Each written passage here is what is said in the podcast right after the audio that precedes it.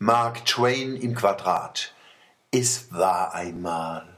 Es war einmal, da hat die jetzige Jahreszeit Winterkäse. In der Zeit war es kälter wie sonst.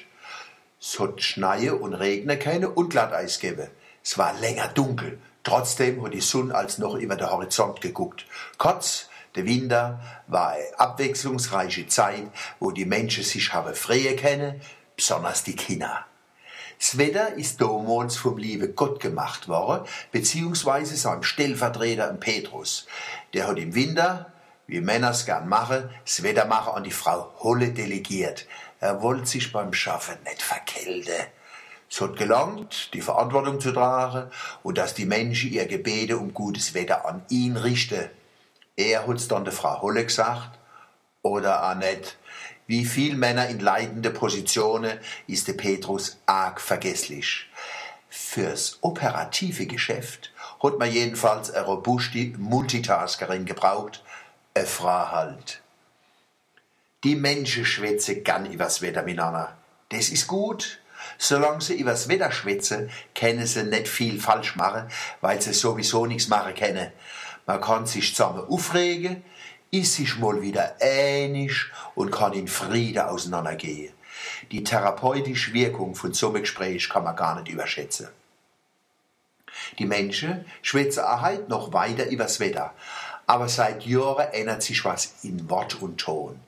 Das Wort Winter wird ersetzt durch Schneechaos. Und nicht Frau Holle macht's Wetter, sondern ein Breitmaulwetterfrosch im Fernsehen. Der rett wie wenn das Wetter persönlich grad eben gemacht hat. Die Steigerung von Schneechaos ist Verkehrschaos.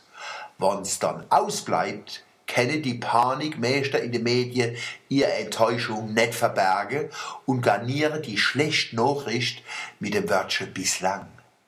Wie bei der Schweinegrippe. Bislang ist die erhoffte Katastrophe ausgeblieben. Eine rhetorische Hochleistung entwarne und die Warnung gleichzeitig verschärfe. Die letzten Tage hat es viel Gelegenheit gegeben, Schnee zu schippen. Da ist mir die Geschichte vom Tom Sawyer vom Mark Twain eingefallen. Denn hat seit dann der Polykäse den Gattenzaun zu streichen. Dem Tom ist es gegangen wie im Petrus. Er hat keine Lust gehabt zum Schaffen. Dann hat er seine Kumpel so vom Streichen vorgeschwärmt, dass die ganz scharf drauf waren sind und ihm sogar was geben haben, dass er streichen dürfen. Ovens war der lange Zaun dreimal gestrichen, im Tom seine Tasche war voll und die Tante Polly hat dem Bu sein Lieblingskuchen gebacken, weil er so fleißig war. So mach ich's nächstens mit dem Schneeschippen. Leid, wo vorbeilaufen, schwärmen ich so vom Schippen vor, dass die mir 10 Euro geben, dass ich schippen dürfen. Moderne Ökonomie halt die Alternative zu Hartz IV.